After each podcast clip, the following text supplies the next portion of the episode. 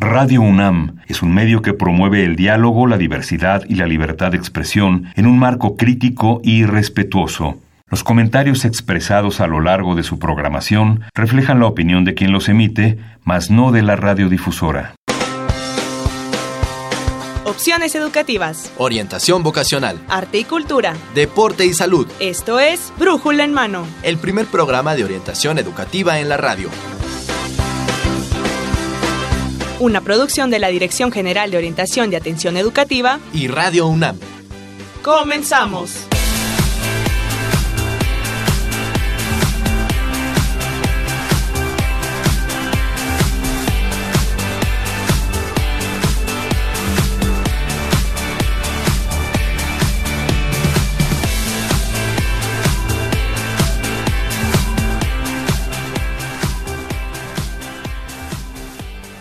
Hola, ¿qué tal amigos? Muy buenos días, sean bienvenidos a Brújula en Mano, el primer programa de orientación educativa en la radio. 13 de abril 2020 vamos a estar transmitiendo para ustedes nuestro programa número 1239 a través de este 860 de amplitud modulada. Gracias también si nos estás escuchando en www.radiounam.unam.mx amigos, amigas radio escuchas. Si alguna de ustedes, uno de ustedes tiene algún comentario en esta ocasión, podrán hacerlo en nuestro Facebook. En el Facebook ustedes nos encuentran como Brújula en Mano. Y bueno, pues vamos a arrancar con dos temas que esperamos sean de su interés y que sobre todo sean de utilidad. Mucha atención mis amigos, mis amigas, porque vamos a hablar de convivir civilizadamente durante la suspensión de actividades. Ya llevamos un buen rato en nuestras casas.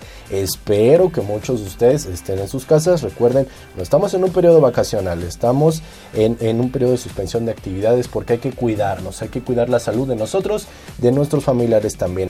Más adelante vamos a retomar una charla que tuvimos acerca de la carrera de pedagogía ya más o menos hace un año. Yo soy Miguel González. Hoy arrancamos con... Orientación educativa. Arrancamos con convivir civilizadamente durante la suspensión de actividades y por eso quiero darle la bienvenida en los micrófonos a las voces que nos van a hablar de esta convivencia civilizada. Quiero darle la bienvenida a la licenciada Patricia Gómez Esqueda. Pati, bienvenida. Muchas gracias por estar con nosotros. ¿Cómo estás? ¿Qué tal? Buenos días. Muy contenta de compartir con ustedes este día. Gracias, gracias. También quiero dar la bienvenida a la doctora Gabriela Cabrera. Gaby, gracias por estar con nosotros. ¿Qué tal? ¿Cómo están? Es un gusto siempre compartir en Brújula en Mano con todo el auditorio. Y fíjense, las tenemos invitadas a ellas porque ellas son las responsables del programa multidisciplinario de servicio social, civilidad y convivencia universitarias de nuestra Dirección General de Orientación y Atención Educativa. Así que ellas conocen muchísimo sobre convivencia y yo creo que ya para este tiempo algunos ya nos estaremos jalando los, los cabellos porque decimos Ay, ay, ay, como, como convivencia civilizada. ¿Qué, ¿Qué es esto de convivencia civilizada? ¿A qué nos referimos? Es cierto.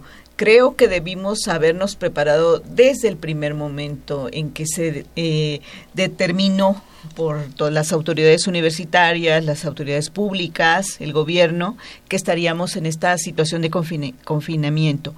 Pero eh, la convivencia civilizada se refiere, fíjate, Miguel, cuando a un grupo de personas comparte su vida cotidiana, ya sea en, en, un espacio físico como puede ser una nación, una situación geográfica, pero también una casa, un edificio, un conjunto de departamentos, un pueblo.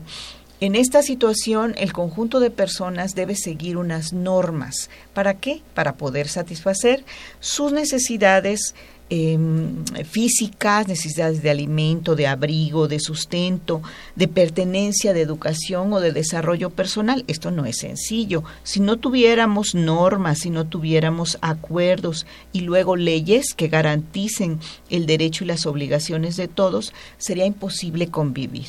Para lograr convivir de esta manera, es imprescindible, Miguel, estar dispuestos a adoptar una actitud abierta a las diferencias de las personas, a ser respetuosos, tolerantes, solidarios e incluyentes. Si logramos eh, comportarnos así. Podemos tomar decisiones de manera democrática entre todos, aclarar nuestros desacuerdos mediante el diálogo y resolver los conflictos de forma pacífica, porque los conflictos están presentes en todo momento. En la familia. En la familia, con los vecinos, con los compañeros de la escuela, en los compañeros de trabajo, en los entornos laborales, es en la calle. Simplemente tú vas a cruzar y si te adelanta un coche y no te deja pasar como peatón, también se pueden generar conflictos ahí. Se, se generan de todas maneras. Me llama la atención que a veces visualizamos la, la convivencia con personas que no son de nuestro círculo familiar. Y tal vez esto es porque nuestras relaciones, o, lo veo por el tema de chicos, chicas que están estudiando que dicen es que la mayor parte de mi tiempo la paso fuera de la casa. Entonces, con mis amigos trato de llevarme bien, con los maestros trato de tener esta convivencia, ¿no? Y a veces no visualizamos que en algún momento, como ahorita nos está pasando, vamos a tener que quedarnos en casa a convivir con la familia. Exactamente. No habíamos caído en cuenta hasta este periodo de confinamiento de qué difícil, qué difíciles son las relaciones interpersonales. No es lo mismo que tú te vayas, te ausentes 8, 10, hasta 12 horas de tu casa, que salgas y te despidas amorosamente de los tuyos y regreses y te, te reciban amorosamente, a convivir durante esas 12 horas continuas entre todos. Sí, porque acuérdate lo que acabamos de comentar, esta situación de, lo, de las necesidades de todos. Esas necesidades a veces son eh, concretas, ¿no? Quiero agua, quiero más jugo y solo había un paquete, eh, pero también subjetivas, ¿no? Quieres atención, quieres que te apapachen en un momento dado. ¿eh? Y tenemos que gestionar ese tipo de necesidades también subjetivas. Las relaciones interpersonales no son fáciles, Miguel, porque implican experiencias de vida, es decir, experiencias de crianza, cómo te criaron en casa, fueron permisivos tus padres, fueron autoritarios, fueron democráticos. Eh, también las relaciones están cruzadas por emociones, la alegría, la tristeza, la ira y hoy más que nunca el temor. Sí, Los temores realmente pueden generar muchos conflictos cuando estos temores no se eh, manejan, no se hablan en casa, ¿sí? Frecuentemente traen conflictos. Eh, entonces las, yo te diría que las personas debemos uh, reconocer el derecho a ser diferentes de todos los demás y a tratar de mm, satisfacer nuestras necesidades.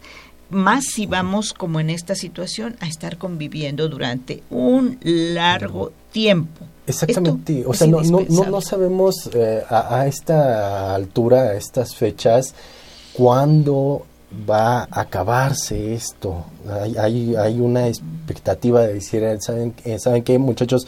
En unos cuantos días podremos levantar esta suspensión de actividades, todos regresaremos chicos, chicas, ustedes que posiblemente nos estén escuchando, ya llevarán un buen rato conviviendo con los hermanos y dicen, es que ya no logramos ponernos de acuerdo porque hasta para ver una película nos peleamos. Así es, efect efectivamente. ¿Cómo podemos seguir mm, eh, conviviendo, Gaby?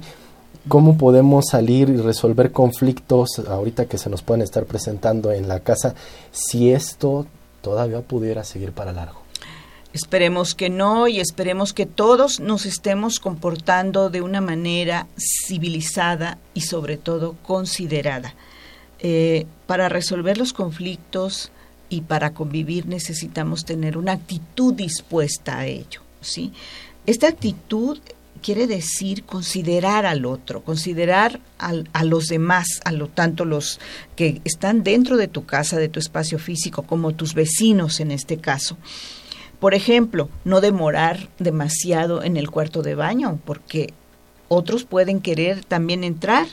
Eh, si tú vas a prepararte una bebida, pues ofrecerle a alguien que está contigo. Es decir, considerar siempre, eh, no estar pensando en que la atención de tus padres o de los mayores debe estar solo concentrada en ti, porque hay otros y hay que distribuir las tareas. Las tareas que son de todos en casa, no esperar que las hagan solo las mujeres de la casa, ya sean las madres, sean las hermanas. Y también hay una cuestión, dar espacio a la individualidad.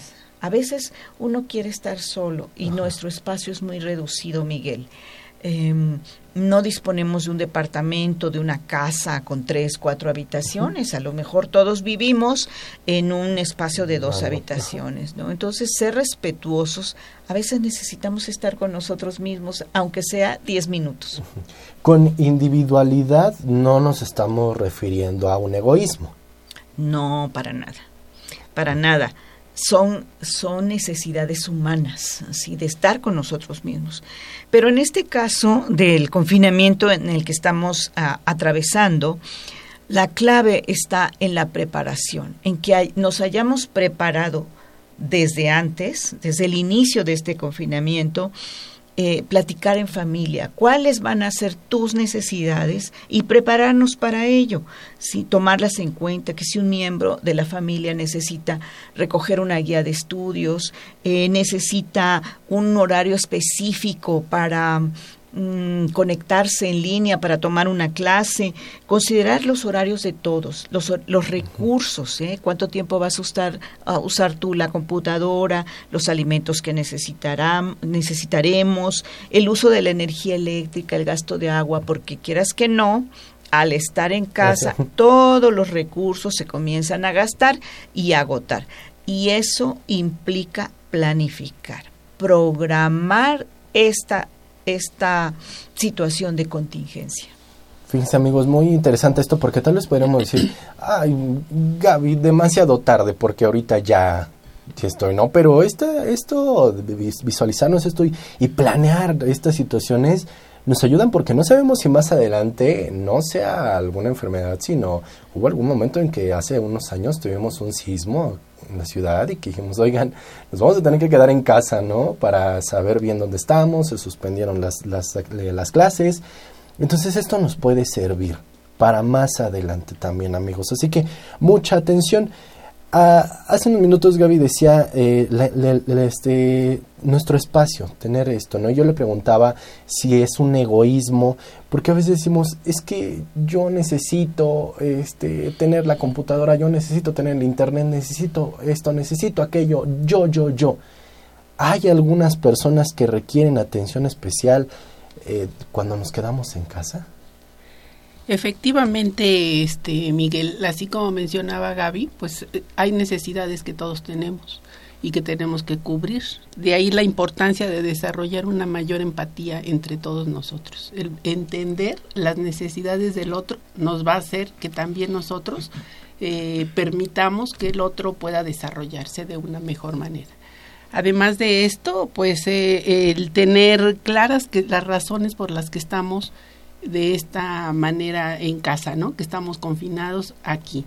Y esto es, si nosotros tenemos clara la información, porque bueno, hemos visto que nos llegan 20 mil memes, este, informaciones que muchas veces no tienen un sustento. Y esto ocasiona que muchas, que muchas personas se atemoricen más de lo necesario. Se va creando un escenario de pánico. Efectivamente. Entonces, es importante el que tengamos fuentes confiables, como viene siendo lo que son los Centros para el Control y la Prevención de Enfermedades o bien la Organización Mundial de la Salud, busquemos fuentes que realmente nos estén dando una información verídica.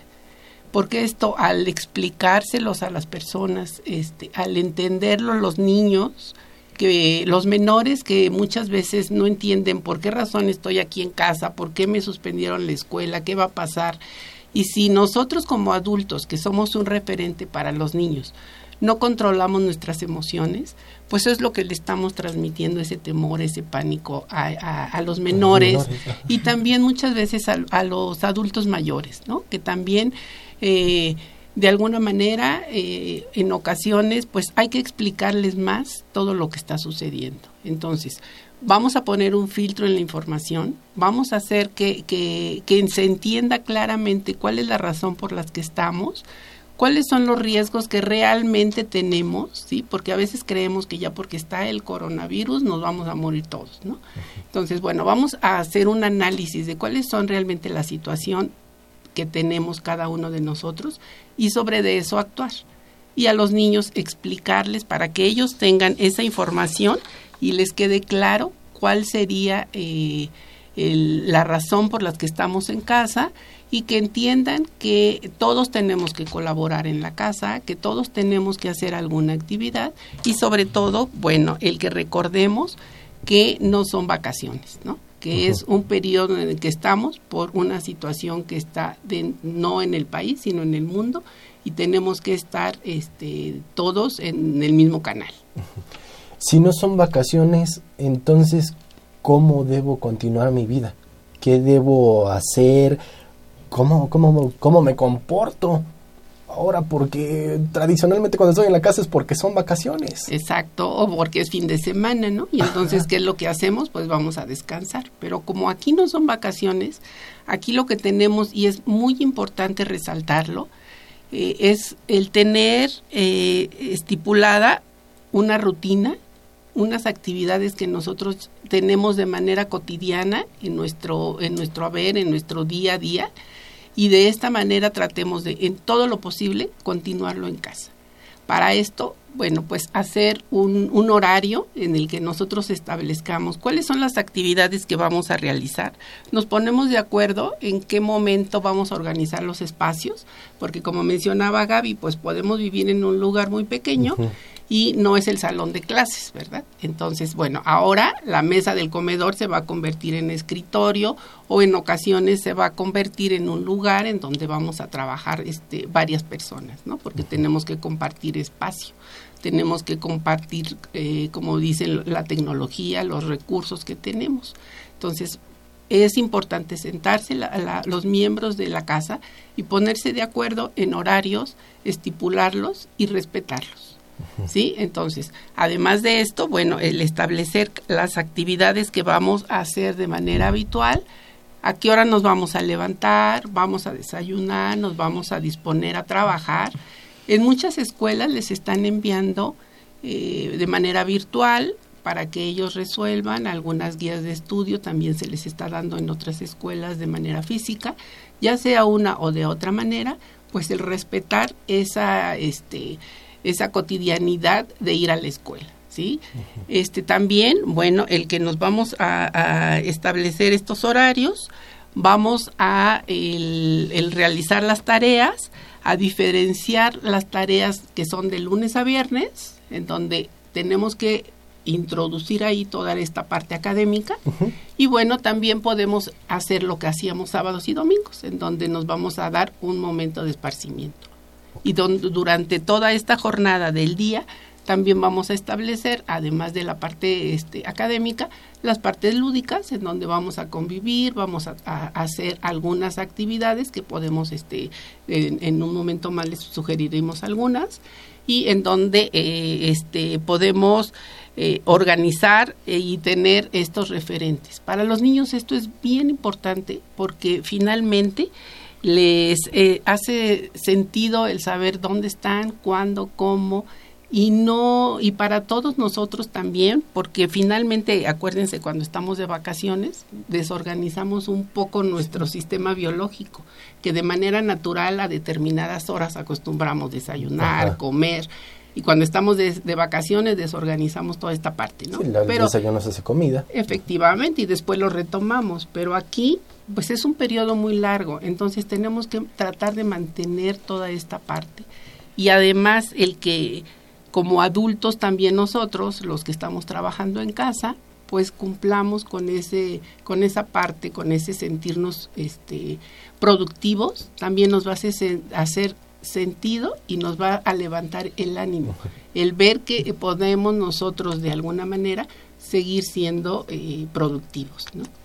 Es un buen reto, muchachos, muchachas, sobre todo porque, eh, bueno, no sé si les ha pasado amigos, amigas, que cuando estamos en casa, a veces viene nuestra mamá y dice, deja tantito eso, vente para acá para comer algo, hijo. Eh, tal vez sea un llamado para, para los, las mamás, los papás, que digan, oigan, hagamos esta rutina y sabes qué, mamá, papá, cuando yo estoy en la escuela, pues no me salgo de la clase para ir a comer. Mi, mi lunch tal vez lo tomo ahorita en una hora. Entonces es como este reto para decir, ¿cómo le dices a tu mamá? ¿Sabes qué, mamá? Espérame tantito, sin que haya como esta fricción, sin que tengamos estas diferencias o estas discusiones y te diga, es que vente a comer. Por eso es importante el, el platicarlo eh, y el ponernos de acuerdo y establecer horarios. ¿sí? Podemos hacerlo en, papel, lápiz y papel y aquí está el horario de esta persona, de esta persona, de esta persona y lo vamos a, a cumplir y también lo vamos a respetar los demás miembros de la familia. Claro. Y otra parte que quisiera mencionar son los eh, adultos mayores, los ancianos. Ah, Por favor, sí. Que en muchas ocasiones pues se encuentran este, y viven solos, ¿sí? Pero esta, esta parte en donde que también se hace la recomendación pues de que no se les visite, ¿no? Para tenerlos más resguardados, pero de manera virtual sí podemos acompañarlos. El no dejarlos solos. El no eh, el estar confinado no requiere que tenga estemos en soledad. Esto es bien importante recalcarlo porque la salud no solo se conforma por la situación física, también la parte emocional es fundamental para ser una persona sana. ¿sí? La parte emocional nos puede eh, mermar nuestra salud física. Entonces, una recomendación, pues estar atentos, llamarles por teléfono, eh, las personas que tienen eh, la posibilidad de hacerlo de manera virtual, en videoconferencia, en el WhatsApp, este, para que podamos vernos, también es importante el, el estar en contacto con las personas, el no dejar eh, este de tener ese ese contacto con ellos, el no dejarlos en soledad, ¿no? Sino únicamente estamos cada uno en su casa, pero eso no quiere decir que no podamos convivir de, de, otra manera. Tenemos que aprender a convivir de otra manera, ¿no? Y yo creo que como, como país, eh, yo diría que pues en situaciones críticas hemos sacado partes extraordinarias, ¿sí? Como mencionaste uh -huh. en el temblor, en donde había mucha solidaridad en todos, en, con todas las personas. Y bueno, yo creo que ahora es el momento también de aprender a, vi a, vivir durante este tiempo que no sabemos cuánto va a durar de otra manera y el relacionarnos de otra manera con las personas y el convivir eh, y estar con el otro, el hacerlo sentir que nos tiene. ¿no? A ver, tengo ya estructurado mi plan de trabajo para cumplir con mis tareas académicas, este, está ya bien definida cuál va a ser mi horario. Procuro que di dirían que no se relaje la disciplina y me levanto tempranísimo, hago todo. Y una vez que termino ya mi, mis labores académicas, me queda muchísimo tiempo para convivir en casa. Ya hicimos varias cosas y parece que las ideas ya se agotaron. ¿Qué recomendaciones darían? A ver, Gaby, Patti, amigos, anoten porque van a venir una serie de recomendaciones aprovechando también estas eh, tecnologías de información y comunicación. ¿Qué más podemos hacer? Claro, por eso es importante la programación, porque hasta las actividades lúdicas y recreativas deben estar Uh, digámoslo así, fríamente calculadas, porque si no los niños se aburren, los niños no. son de por sí y afortunadamente muy inquietos, y si tú no tienes actividades que canalicen esa esa este, energía pueden generarse conflictos. En estos momentos circulan en las redes sociales muchos recursos, reservorios de libros gratuitos, actividades para niños, jóvenes y adultos, visitas guiadas a los principales museos del mundo, conciertos grabados, eh, eh, conciertos en vivo que dan algunos cantantes o, eh, y recursos académicos que las instituciones eh, educativas están disponiendo. Pero aquí hay algunos ejemplos que tienen que ver con lo siguiente lo primero es que las actividades recreativas deben ser dinámicas y durar como mucho 40 minutos a una hora, no más. ¿eh? Algunas de ellas, ya sabes, estamos hartos ya de ver muchísimas películas, cines, ¿no?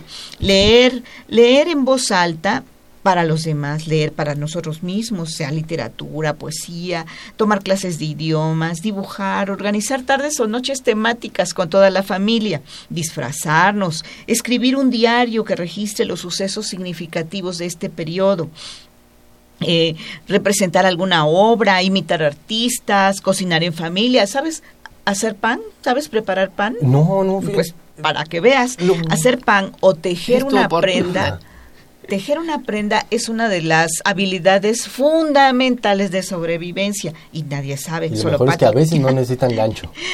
A veces no necesitan gancho. con las manos cantar en la ventana, aprender a bailar un ritmo, ejercitarnos, limpiar un espacio, conectarse y participar en una, en una reunión familiar o de amistades, jugar juegos de mesas, armar rompecabezas, inventar cosas, inventar juegos, bailes, un artefacto útil, contar historias familiares, eso en, en familia, y el abuelito, fíjate qué tal, y en la revolución tal, tal, contarse cuentos, redistribuir los muebles. En tu casa llegas y, y está todo el tiempo así. Ahora quiero e, el, sofá de esta manera, el comedor en esta otra parte. Entonces hay...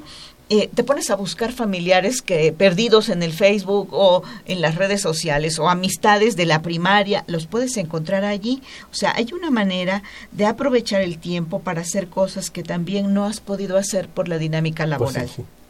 A mí me gustaría este sugerirles una, una actividad. Ahora que estamos en, en, en, encierro, vamos a hacer un viaje virtual. Entonces podemos, nada más no necesitamos más que un, una hojita de papel y nos hacemos nuestro propio pasaporte y cada quien va a decidir a dónde quiere irse a viajar, por ejemplo, a un lugar que tú hayas querido ir, te vas a poner a investigar sobre ese lugar y nos vas a platicar todo el recorrido que hiciste por esas calles en Alemania, a lo mejor en Italia, a lo mejor en España o aquí mismo en, en, Cancún, en el lugar que tú prefieras, ¿sí? Entonces, esa también puede ser una actividad que nos hace volar la imaginación y que no se requiere de grandes recursos, ¿sí? Porque en ocasiones habrá familias que no tengan tampoco este pues grandes eh, recursos tecnológicos, ¿sí? Pero podemos hacer títeres, podemos utilizar únicamente papel, que tenemos muchas veces una bolsa de papel en casa y con eso nos da para hacer un títere. Entonces, hay que volar la imaginación,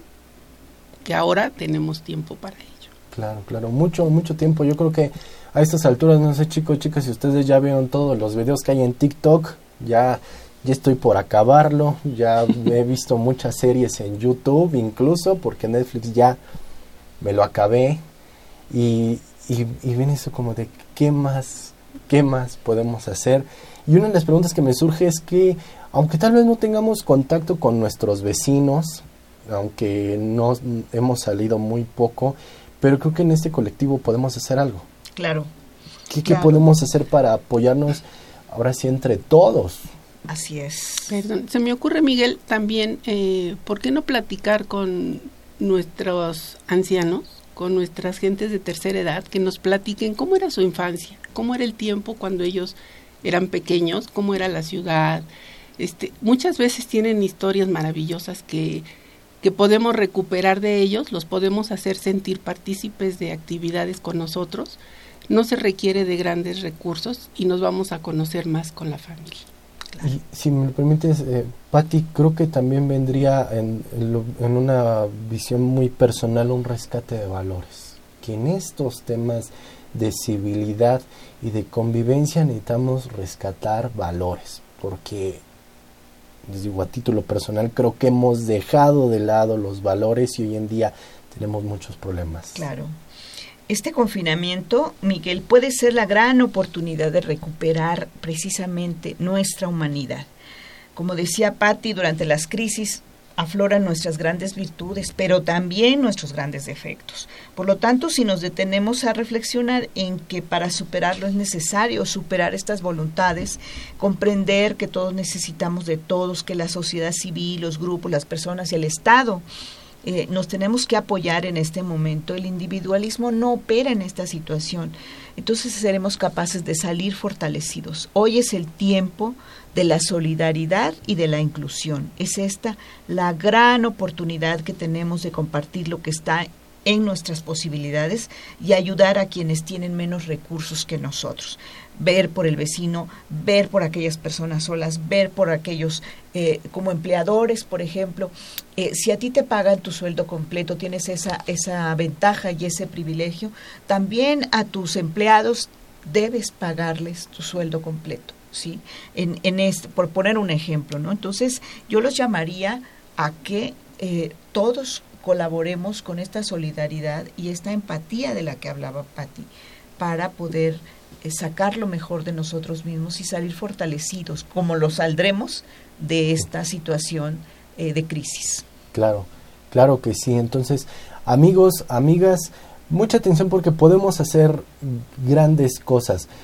El mensaje y el recordatorio es, no estamos en un periodo vacacional prepárense, sigan estudiando porque no sabemos que regresamos a clases y nos sale el maestro con saquen una hoja, vamos a hacer examen. Y ay, ay, ay, este, ¿cómo? ¿Cómo, cómo que examen? No, esperes, esperes. No sabemos si los van a recibir con un examen, cómo van a ser las formas de evaluar. Muchos de ustedes cambiarán de nivel de la secundaria a, a la preparatoria, o a la universidad. A la universidad, o ya tenías en vista algún posgrado, entonces hay que, hay que prepararse. Yo les pido, mis muchachos, mis muchachas, cuídense mucho, no hay por qué andar yéndose a pasear, salvo que tú digas, es que es necesario que salga, porque tengo que ir a comprar para ayudarles a mis papás con el, con el súper. Igual y por ahí en el camino voy, tócale a alguien que sepas, oigan, aquí viven unos abuelitos, necesitan algo, les compro algo, les traigo algo, para que no haya mucha gente en la calle también. Vamos a irnos solidarizando de esta manera. Yo sé que allá hay un vecino con un bebé, igual y no lo puede dejar solo, no lo saca para exponerlo. Voy y le toco, oye vecino, necesitas algo, voy a ir aquí al súper a comprar. Entonces, vamos uniéndolo, vamos haciendo redes. Incluso también puede ser que armen un grupo de, de WhatsApp de vecinos y por ahí se compartan, se compartan información. Quisiera cerrar esta parte del programa, Gaby, Patti, si me regalan algún comentario, alguna sugerencia, un mensaje para nuestro público. Bueno, a mí me gustaría despedirme diciéndoles que es momento de estar todos unidos, que respetemos eh, todas las indicaciones que se nos dan, porque finalmente estoy convencida que el cuidarnos nosotros es cuidar a los demás. Entonces, finalmente eh, es verlo como un acto de amor hacia nosotros mismos, el cuidarnos y que esto nos va a permitir estar mejor con los que nosotros también queremos. Muchas gracias. Gracias. Gaby.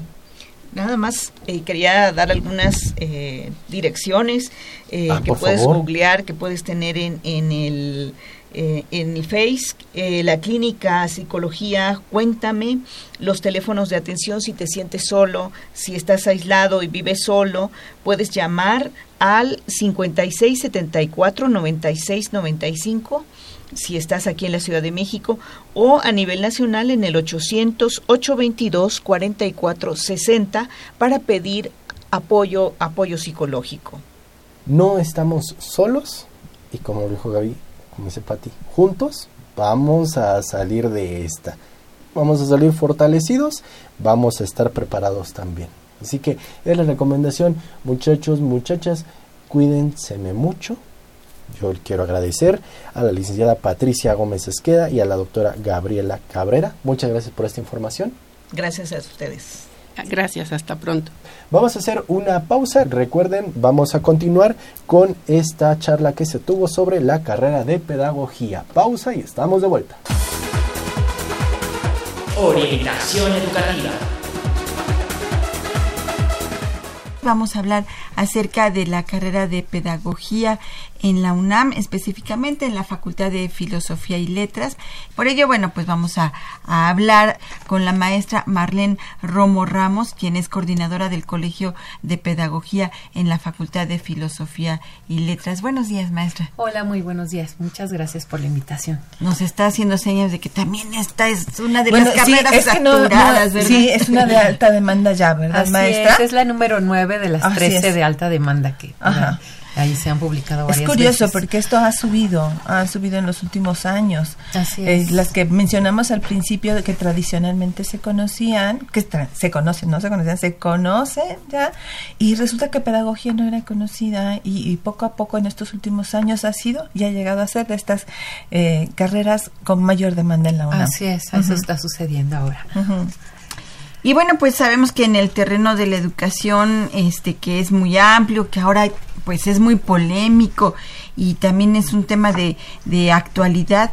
Y bueno, pues también intervienen muchas profesiones, pero pues eh, en este en, en, en este tema de la educación y eh, entre ellas, entre todas las profesiones que intervienen en esta parte de la educación, la pedagogía es un tema muy muy interesante, muy importante en el tema de la educación.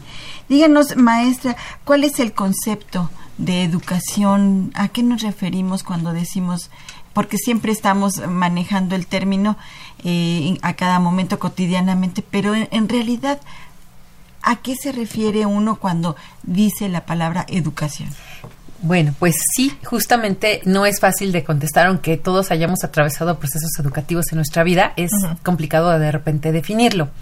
Voy a usar algunos elementos de los que partirían eh, algunos especialistas, muy brevemente, pero bueno, es un acto humano, de entrada, es un acto de transmisión de la cultura.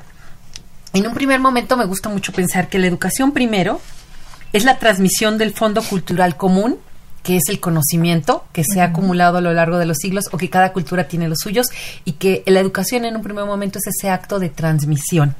¿no? De pasar El entre generaciones, entre grupos, entre sujetos, este fondo cultural común. Ya pensando, digamos, en la acción educativa, es orientar o sacar algo que alguien ya tiene, que es otra manera de, de actuar. La- de hecho, ese es un- el concepto de la pedagogía misma, ¿no? El, el- el acto de orientar o sacar de a, a alguien algo que ya posee en sí mismo, en su humanidad, que puede ser el desarrollo de la inteligencia, el desarrollo de los talentos o de las habilidades, o también puede ser el proceso de humanización, ¿no? Ujú. porque también entendemos no solamente la cuestión de conocimientos o saberes, sino que desde la pedagogía se trabaja la- el concepto de educación también como este trayecto de humanización, de empatía, de compromiso con la especie humana, con la sociedad, con el mundo que los rodea. Y quizá otra manera también, ya por esto voy cerrando, de entender el proceso de lo que es la educación desde mu- muchas miradas de los clásicos, sería intervenir o meterse con el otro, ¿no? Es esa- este acto de... Ahí entra la mirada del pedagogo, del profesor, del guía, del mediador, que es conducir, transmitir dentro para que un sujeto estaba en un espacio y esté en otro espacio de conciencia, de conocimiento, de reflexión. Eso eh, a grosísimo modo sería como el hecho educativo o el acto de educar. Y aquí hay que remarcar precisamente esta parte de la función del pedagogo que acabas de decir, ¿no, maestra? Así es. Y que es, es el mediador, es el que puede facilitar todo esto que dijiste, bueno, eh, tras la transmisión de los conocimientos y el poder rescatar o sacar a flote todo esto que tra- traemos como seres humanos y que nos hace estar siempre en interrelación con los demás. Sí, así es.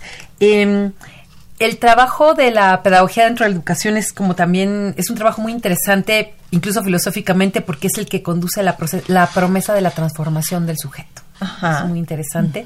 Y que no necesariamente es la mirada del profesor. Ajá. Es distinto. Y precisamente a eso vamos. Entonces, ¿qué sería esa transformación educativa?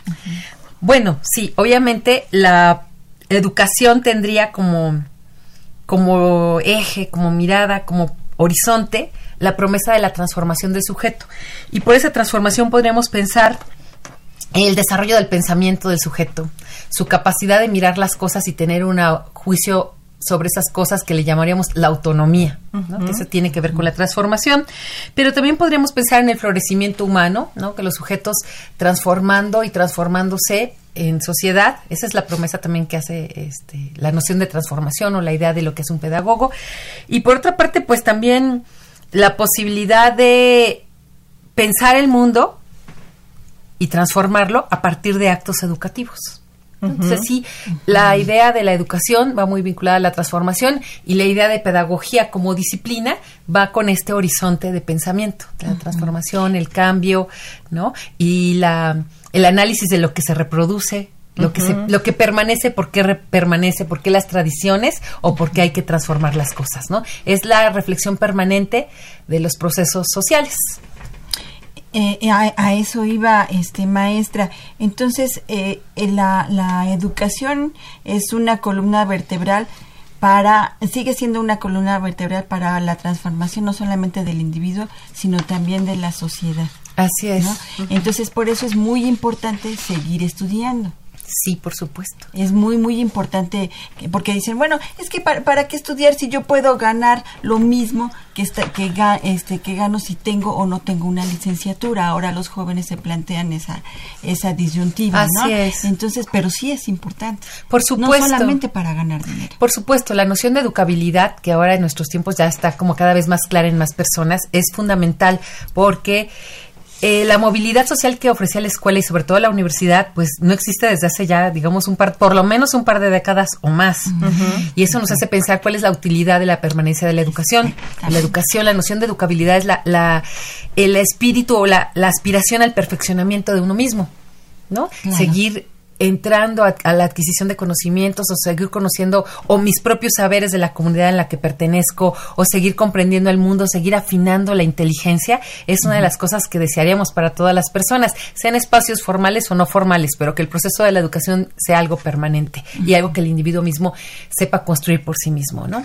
Eso es importante. Eh, bueno, por un lado, yo desde la orientación y en la dirección, eh, sí les comento, hay, hay chicos y chicas que no saben, sí, obvio, están en la edad de no saber cómo qué estudiar y, a veces cuestionarse y, cuestionarlo nosotros también. ¿De verdad te gustaría seguir estudiando? ¿Cómo para qué? ¿Para darle gusto a alguien o es porque a ti te nace, no? Bueno, y hay chicos y chicas que no, verdaderamente no, no quieren, tienen otras inclinaciones, otras este, em, inquietudes, pues, ¿no?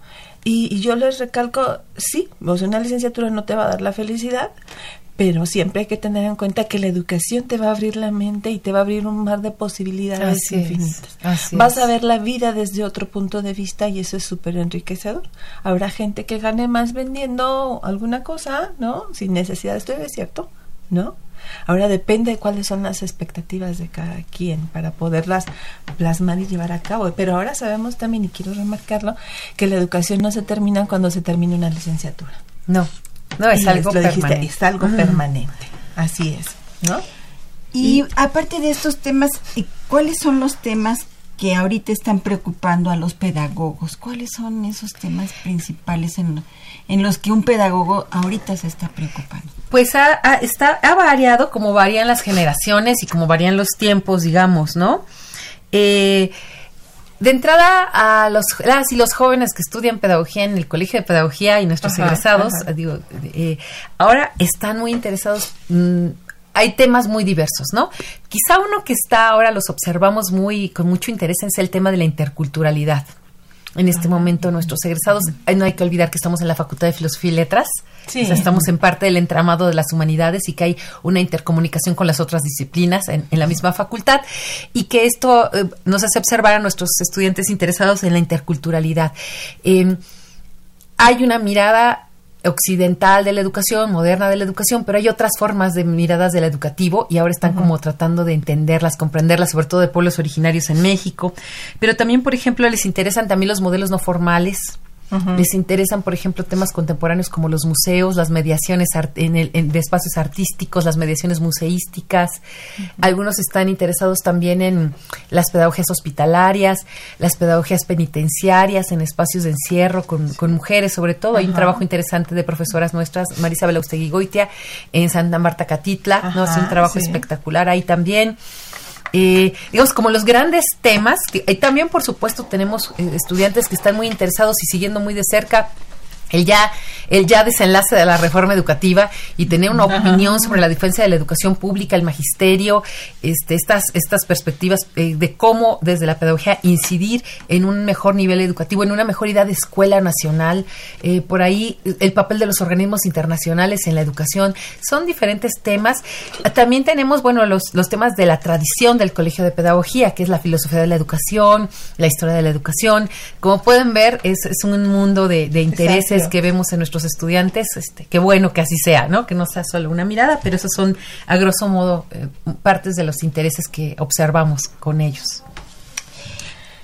Y, bu- bueno, aquí algo importante es que aun cuando la carrera ha, ha tenido mayor demanda en los últimos años, es una carrera que yo creo que se conoce poco eh, cuál es la función de un pedagogo afuera. Incluso ahorita Sí. todavía los, los chicos llegan, las chicas y los chicos Sí. llegan, este, pues me gusta así eh, la educación, pero no quiero trabajar con niños, por eso pedagogía no.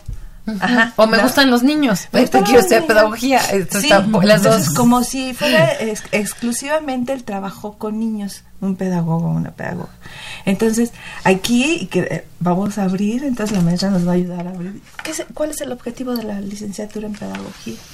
Bueno, el objetivo de la licenciatura es formar especialistas eh, profesionales de la, de la educación que puedan comprender los diferentes fenómenos de este mismo tema de lo educativo y poder incidir en ellos, digamos. Pero el campo se ha abierto mucho.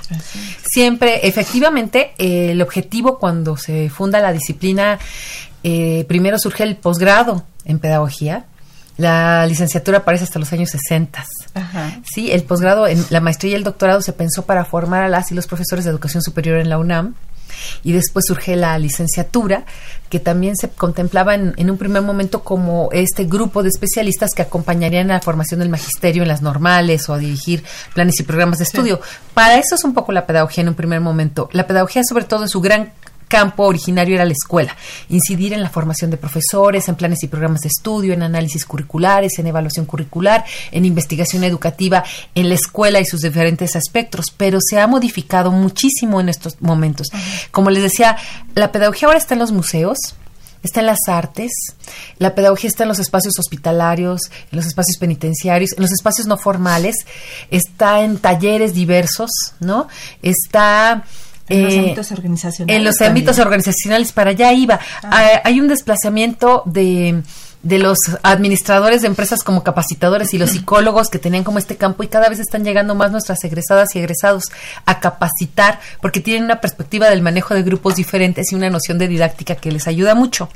En la investigación educativa, por supuesto, también se precisa muchísimo de nuestros egresadas y egresados.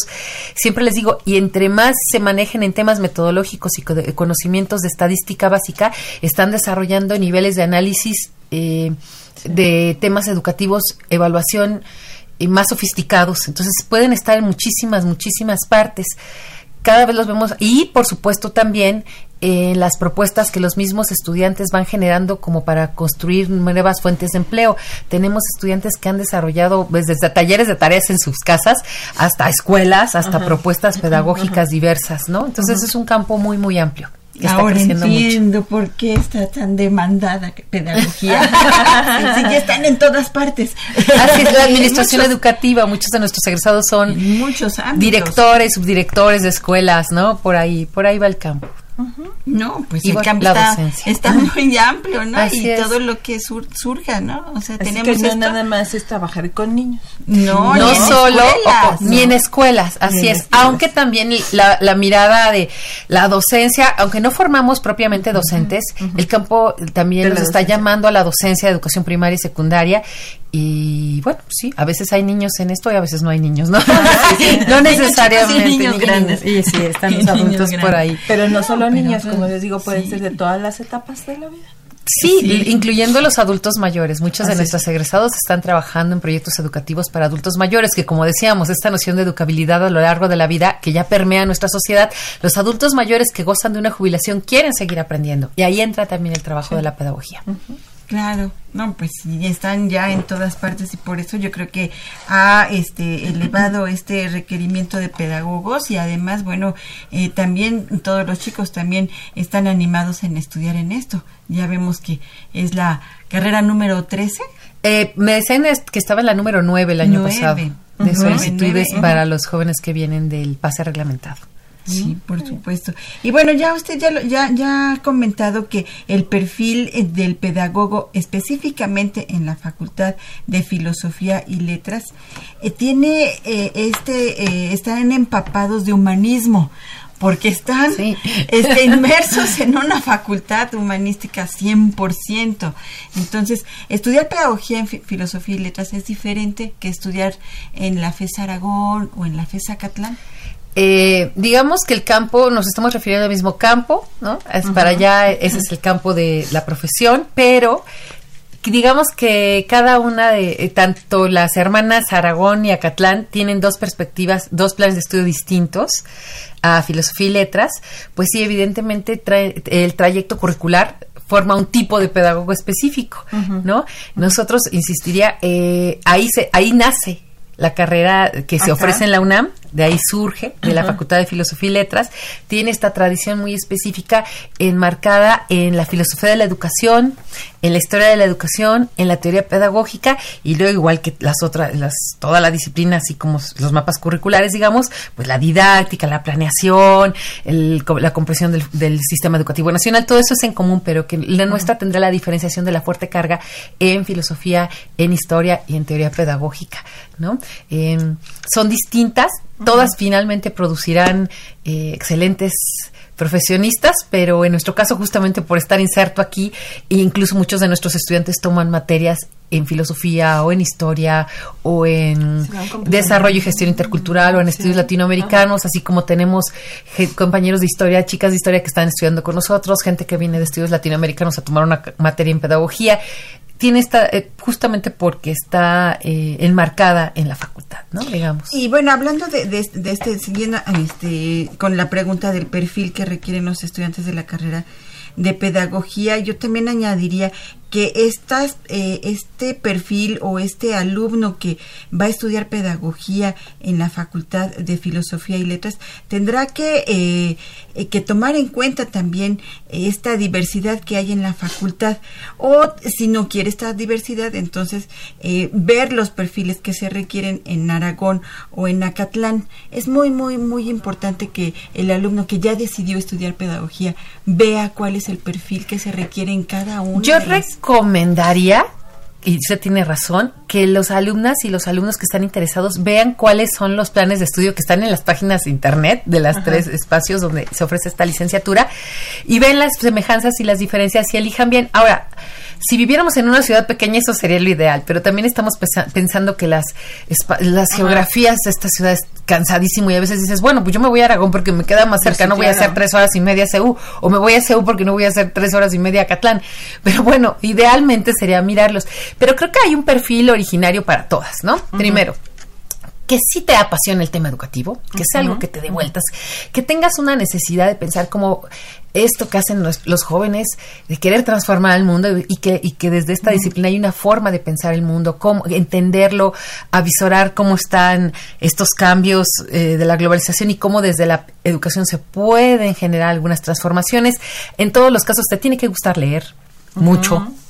Tienes que desarrollar la habilidad de la escritura, la habilidad de la exposición primero de textos y después de argumentos, la capacidad también y las ganas de escribir ideas, fundamentar ideas, ¿no? El trabajo en equipo, eh, ser responsable con los tiempos de entrega, porque nos- las, las trayectorias en las universidades no solamente es estudiar una carrera, sino una formación de una ciudadanía plena, ¿no? Claro. Eh, volverte adulto, volverte autónomo, adquirir habilidades que te van a servir a lo largo de la vida, no solo para el trabajo, sino esta capacidad de ser disciplinado, ser orientado, este, preguntar, preguntar mucho, preguntarte mucho, digamos, ser curioso y que te interesen los problemas del mundo. Eh, la educación no es una célula, de aquí no me salgo, de la escuela no me salgo, de- sino es observar todo, que, te inter- que tengas mucha curiosidad. Creo que es una de las cosas que este perfil debería tener. Y además después en, en los ámbitos de trabajo vas a, a, a trabajar sí en equipo multidisciplinario. Exactamente, cada vez está sucediendo y eso es fantástico. Ojalá, creo que todas eh, tenemos que empezar a hacerlo cada vez más, por lo menos en la UNAM, que los jóvenes que terminan pedagogía saben cómo se los decimos, van a trabajar de repente si es el campo de la educación ambiental, vas a estar con biólogos, Con vas a estar con ingenieros, vas a estar con agrónomos.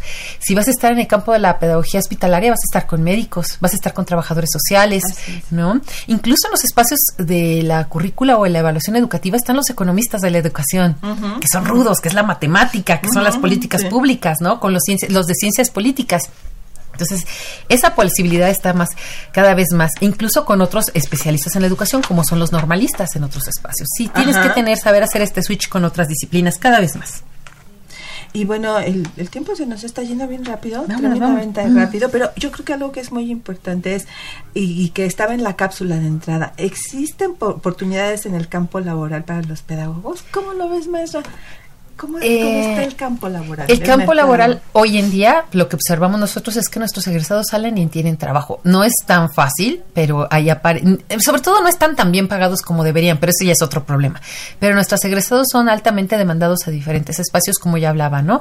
Espacios escolares, museos, hospitales, eh, centros de evaluación, pequeñas consultorías de currícula didáctica para libros de texto. Es muy diverso. Es muy diverso y ha crecido mucho más las y los estudiantes que generan sus propias fuentes de empleo diversas, que también están generando talleres de idiomas eh, y muchas otras cosas, ¿no? ¿Y todavía hay mayor porcentaje de mujeres que de Es gigante todavía, pero cada vez llegan más varones. Se está acabándose este mito de esta idea de que la pedagogía está vinculada al trabajo con niños y que el trabajo con niños es un trabajo de mujeres, ¿no? Ah, Sino sí. que es- es- este, la idea que tenemos cada vez más compañeros varones que están llegando y estamos esperando llegar al asunto paritario, pero por ahí va. Sigue siendo una. La, la facultad está creciendo y se está feminizando, eso también es cierto. Y como la UNAM misma. Así es, pues se nos acabó el tiempo, maestra Marlene Romo, pero no el tema. Así es, muchísimas gracias. Y bueno, pues queremos saber algunas eh, redes sociales o teléfonos donde la gente pudiera tener más información acerca de esta carrera. Sí, rápidamente, pues pueden hablar al 56 22 18 78, que es está la coordinación de la licenciatura en pedagogía del Colegio de Pedagogía. Y es- tenemos Colegio de Pedagogía en Facebook oficial, van a ver la palomita, ahí hay mucho, ahí hay información. Y también en la página de Colegio de Pedagogía, eh, si lo buscan en Google es www.colegio de Pedagogía www.colegiodepedagogía.unam.mx, ahí tenemos más información. Muchas gracias por invitarnos. Muchísimas gracias. Tuvimos con nosotros a la maestra Marlene Romo Ramos. Ella es coordinadora del Colegio de Pedagogía, hablando de esta bellísima carrera. Muchísimas gracias. Muy maestra. amables. No se despegue de este Radio Universidad Nacional Autónoma de México. Nosotros somos Brújula en Mano y los esperamos la próxima semana. Agradecemos en los controles técnicos a Socorro Montes en la producción y difusión en redes a Miguel González, Miguel Belmont y también en la realización y producción general a Saúl Rodríguez Montante. Se despiden de ustedes, Marina Estrella. Nos oímos la próxima semana. La Dirección General de Orientación y Atención Educativa, y Radio UNAM presentaron Brújula en Mano. el primer programa de orientación educativa en la radio.